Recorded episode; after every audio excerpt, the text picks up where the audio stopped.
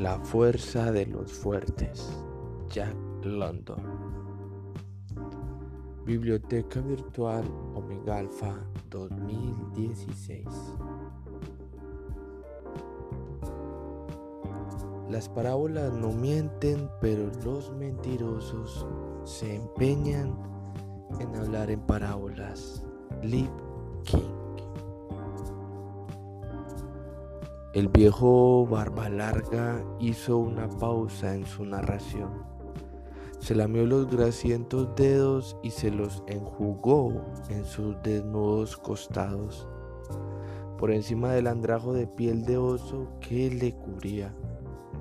Agachados en torno a él estaban tres jóvenes, sus nietos, correciervos, cabeza rubia y miedoso de la noche. Su aspecto era muy similar. Se cubrían parcialmente con pieles de animales salvajes.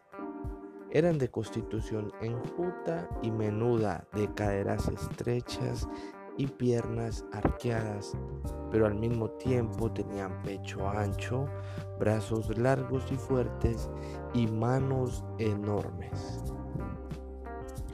Un espeso vello les cubría el tórax y los hombros, así como la parte externa de brazos y piernas. Sus cabellos eran marañas de sucias greñas con largos mechones que a menudo se interponían ante sus pequeños ojos negros y brillantes como los de un pájaro. Tenían los ojos muy juntos y los pómulos anchos, mientras que sus mandíbulas inferiores eran grandes y sobresalientes. Era una clara noche estrellada. Por debajo de ellos, perdiéndose en la distancia, se alineaban sierras cubiertas de bosques. En la lejanía, el resplandor de un volcán teñía de rojo el cielo. A sus espaldas se abría la negra boca de una caverna de la cual surgían de cuando en cuando frías corrientes de aire. Ante ellos ardía una gran hoguera. A su lado se encontraba el cuerpo de un oso parcialmente devorado y a cierta distancia en torno a este unos cuantos perros grandes, lanudos y de aspecto alobunado. Por tierra, junto a cada hombre se encontraba un arco con flechas y un gran garrote. A la entrada de la cueva varias lanzas primitivas se hallaban apoyadas contra la roca y así fue como nos trasladamos de la caverna al árbol, concluyó Barba Larga. Se rieron ruidosamente como niños grandes recordando la historia que les acababa de contar. Barba Larga se rió también mientras saltaba y bailaba el largo huesecillo que le atravesaba el cartílago de la nariz, dándole un aspecto aún más feroz. No eran exactamente estas sus palabras, pero eso es lo que venían a decir los sonidos animales que su boca emitía. Y esto es lo primero que recuerdo del Valle del Mar, continuó Barba Larga. Éramos una gente muy necia, no conocíamos el secreto de la fuerza. ¿Por qué? Fijaos, cada familia vivía por su cuenta y solo se preocupaba de sí misma. Éramos 30 familias, pero no nos fortalecíamos unas con otras. Vivíamos en un mutuo temor continuo. Nadie hacía visitas. En la copa de un árbol hacíamos un chozo de maleza y ramas y en la plataforma de fuera teníamos un montón de piedras destinadas a las cabezas de quienes se les ocurriera visitarnos. Además, teníamos nuestras lanzas y flechas. Nunca pasábamos por debajo de los árboles de otras familias tampoco. Mi hermano pasó una vez bajo el árbol de Bú y le rompieron la cabeza. Y así fue como terminó. El viejo Bú era muy fuerte. Se decía que podía arrancarle a uno la cabeza de un tirón, aunque yo nunca oí que lo hiciera, porque nadie le daba ocasión. Y mi padre tampoco. Un día en que mi padre había bajado a la playa, Bú comenzó a perseguir a mi madre. Ya no podía correr mucho porque la víspera había recibido el zarpazo de un oso mientras recogía vallas en la montaña. Entonces Bú se apoderó de ella y se la llevó a su árbol. Mi padre nunca pudo recuperarla. Tenía miedo porque el viejo le hacía gestos amenazadores. Pero a mi padre no le importó. Brazo Fuerte era otro hombre fuerte y uno de los mejores pescadores. Pero un día, buscando huevos de gaviota, se cayó del acantilado. Después de aquello nunca recuperó su fuerza. Tosía mucho y se le encogieron los hombros. Entonces mi padre se apoderó de su mujer y cuando vino a reclamarla tosiendo, bajo nuestro árbol, mi padre se reía de él y le arrojaba piedras. Era nuestra manera de ser en aquellos días. No sabíamos cómo apoyarnos mutuamente y hacernos fuertes. ¿Y un hermano hubiera sido capaz de robar a la mujer a otro hermano? Preguntó Corresiervos. Si se había ido a vivir solo a otro árbol, sí. Pues nosotros no hacemos esas cosas ahora, objetó miedoso de la noche.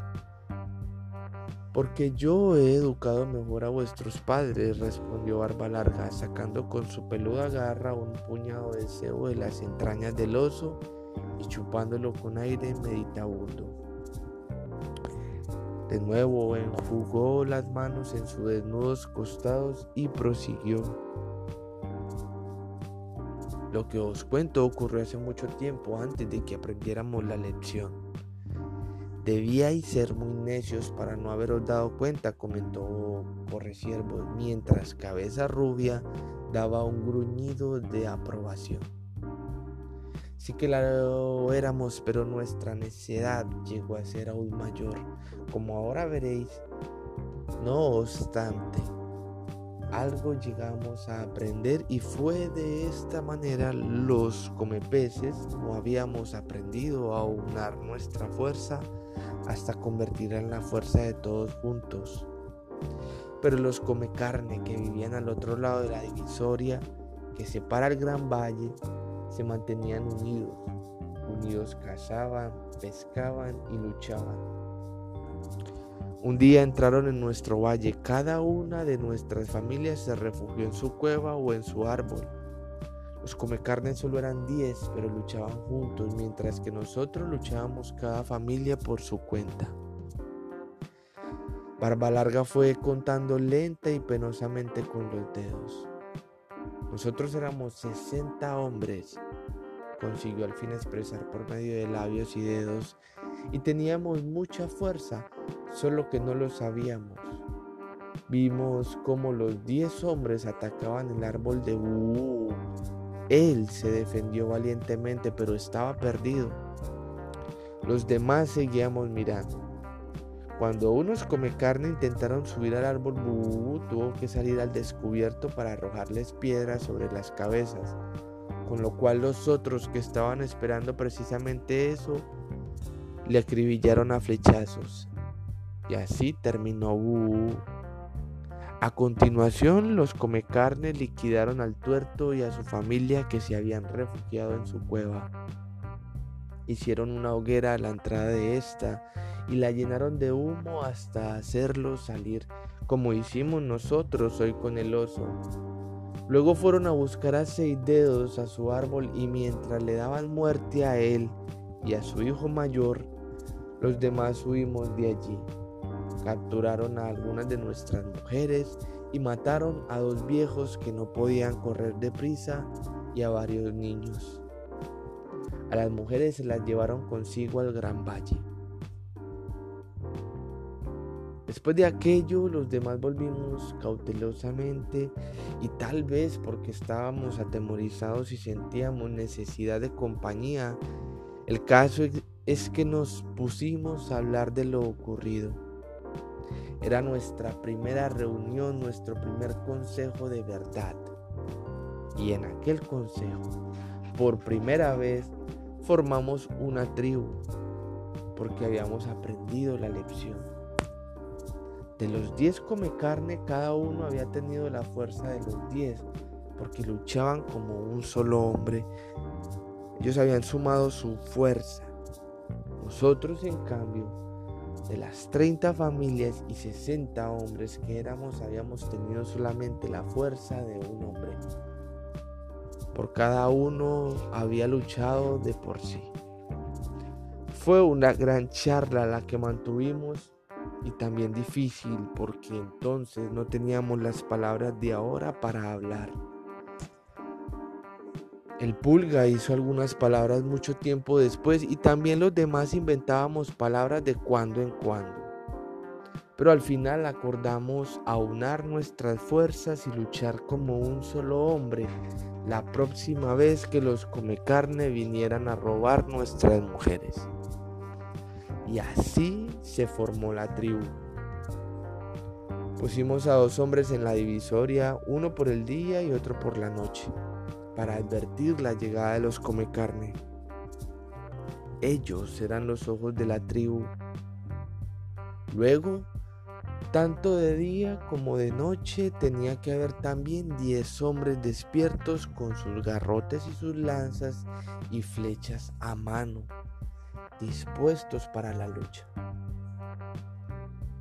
Antes, cuando alguien iba en busca de peces, almejas o huevos de gaviota, llevaba consigo sus armas y la mitad del tiempo se lo pasaba buscando comida y la otra mitad vigilando no fuera que otro le cazase a él. Ahora todo esto cambió. Los hombres salían sin sus armas y se dedicaban por completo a conseguir alimentos. Del mismo modo, cuando las mujeres subían a las montañas a buscar raíces y bayas, cinco de los diez hombres iban con ellas para protegerlas.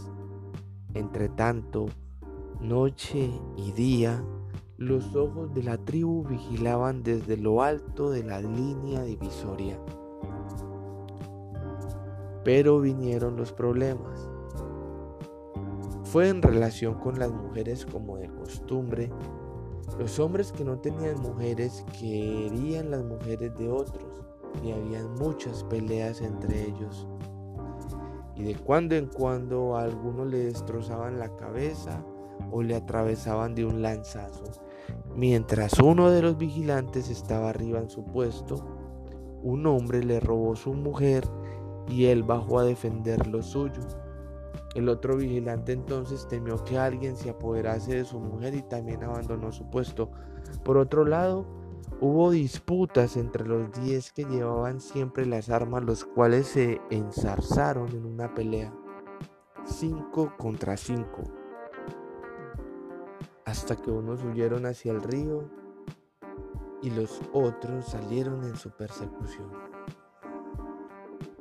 Así fue como la tribu se quedó sin ojos y sin guardianes. No solo no teníamos ya la fuerza de 60, sino que la habíamos perdido toda. Entonces celebramos un consejo e hicimos nuestras primeras leyes. Yo no era más que un rapazuelo, pero acuerdo todavía Dijimos que para ser fuertes no tenía que haber enfrentamientos entre nosotros, así que hicimos una ley por la cual cuando un hombre matase a otro, la tribu le mataría a él. Hicimos otra ley según la cual al que robase la mujer a otro, la tribu le daría muerte. Dijimos que al hombre que tuviera muchísima fuerza y la utilizara para hacer daño a sus hermanos de tribu, le mataríamos para que su fuerza no volviese a perjudicar a nadie porque si permitíamos que su fuerza dañara a sus hermanos, estos tendrían miedo y la tribu se desharía y entonces seríamos tan débiles como cuando los come carne nos atacaron la primera vez y mataron a U. El Tabas era un hombre fuerte, muy fuerte, pero ignoraba la ley. Solo conocía su propia fuerza. Y valiéndose de ella decidió apoderarse de la mujer de tres almejas. Tres almejas intentó defenderla, pero el Tabas le saltó los sesos de su garrotazo. Sin embargo, el Tabas había olvidado que todos los hombres habíamos aunado nuestra fuerza para guardar la ley entre nosotros. Entonces le dimos muerte al pie de su árbol y colgamos su cadáver de una rama como advertencia de que la ley era más fuerte que cualquier hombre, porque nosotros todos éramos la ley y nadie era superior a la ley. Luego vinieron otros problemas porque Sabed, oh correciervos, cabeza rubia y miedoso de la noche, que no es fácil formar una tribu. Había tantas menudencias que discutir que era un gran problema tener que andar continuamente reuniéndonos. Celebrábamos consejos mañana, tarde y noche y hasta en medio de la noche. Apenas nos quedaba tiempo para salir a buscar comida a causa de los consejos porque Siempre nos faltaba alguna pequeñez que resolver, como nombrar a dos nuevos vigilantes para sustituir a los anteriores en la montaña, o decir cuánta comida le correspondía a los hombres que se dedicaban a las armas y no buscaban alimentos. Necesitábamos un jefe que se ocupara de estas cosas, alguien que fuera la voz del consejo y que respondiera ante este de lo que hiciese. Entonces nombramos jefe a Fufu. Era un hombre fuerte y también muy astuto y cuando se ponía furioso hacía Fufu como un gato salvaje. A los diez hombres que guardaban la tribu los mandamos construir una muralla de piedras en la parte estrecha del valle. Las mujeres y los niños mayores ayudaban así como otros hombres hasta que tuvimos un fuerte muro cuando se terminó, todas las familias abandonaron sus árboles y cuevas y construyeron chozas al abrigo de la muralla. Eran estas casas grandes y mucho mejores que las cuevas y los árboles. Así, por haber aunado los hombres sus fuerzas y habernos convertido en una tribu, todo el mundo vivía mejor. Gracias a la muralla, a los guardianes, a los vigilantes, había más tiempo para cazar y pescar y para recoger raíces y bayas. Había más comida y mejor que antes y nadie pasaba hambre. Incluso tres patas le llamábamos así porque le habían aplastado las piernas cuando era un muchacho y tenía que caminar con un bastón. Tres patas consiguió la semilla del grano silvestre y la plantó en terreno del valle, cerca de su casa, y hasta intentó plantar jugosas raíces y otros vegetales que encontraba por los valles altos. Debido a la seguridad del valle del mar, conseguía gracias a la muralla y a los vigilantes y guardianes y a la abundancia de comida obtenida pacíficamente Muchas familias vinieron de los valles costeros y de las altas montañas del interior donde vivían más como animales salvajes que como hombres. Y no pasó mucho tiempo sin que el valle del mar se llenase de innumerables familias, pero antes de que esto ocurriera la tierra que había estado abierta y era de todos, fue dividida y cercada. El primero que lo hizo fue Tres Patas, cuando plantó el grano. Pero la mayoría no teníamos intereses en la tierra y pensábamos que señalar linderos con tapias de piedra era una tontería. Si teníamos suficiente para comer, ¿qué más queríamos? Recuerdo que mi padre y yo construimos tapias para tres patas y él nos dio grano a cambio. De este modo, solo unos pocos se quedaron con toda la tierra y tres patas con la mayor parte de ella. Además, otros que habían cogido tierra se la terminaron dando a los pocos que continuaban con ella, recibiendo a cambio granos, raíces y pieles de oso, así como pescado, que los pescadores cambiaban a los agricultores por grano. Cuando quisimos darnos cuenta, toda la tierra había desaparecido. Por aquella época murió Fufu y nombramos a jefe a su hijo diente de perro. De todos modos, él pidió que le hiciéramos jefe, ya que su padre había sido jefe antes. Incluso se consideraba un jefe más grande que su padre. Fue un buen jefe al principio y trabajaba mucho, tanto que el consejo tenía cada vez menos que hacer. Entonces se alzó una nueva voz en el Valle del Mar.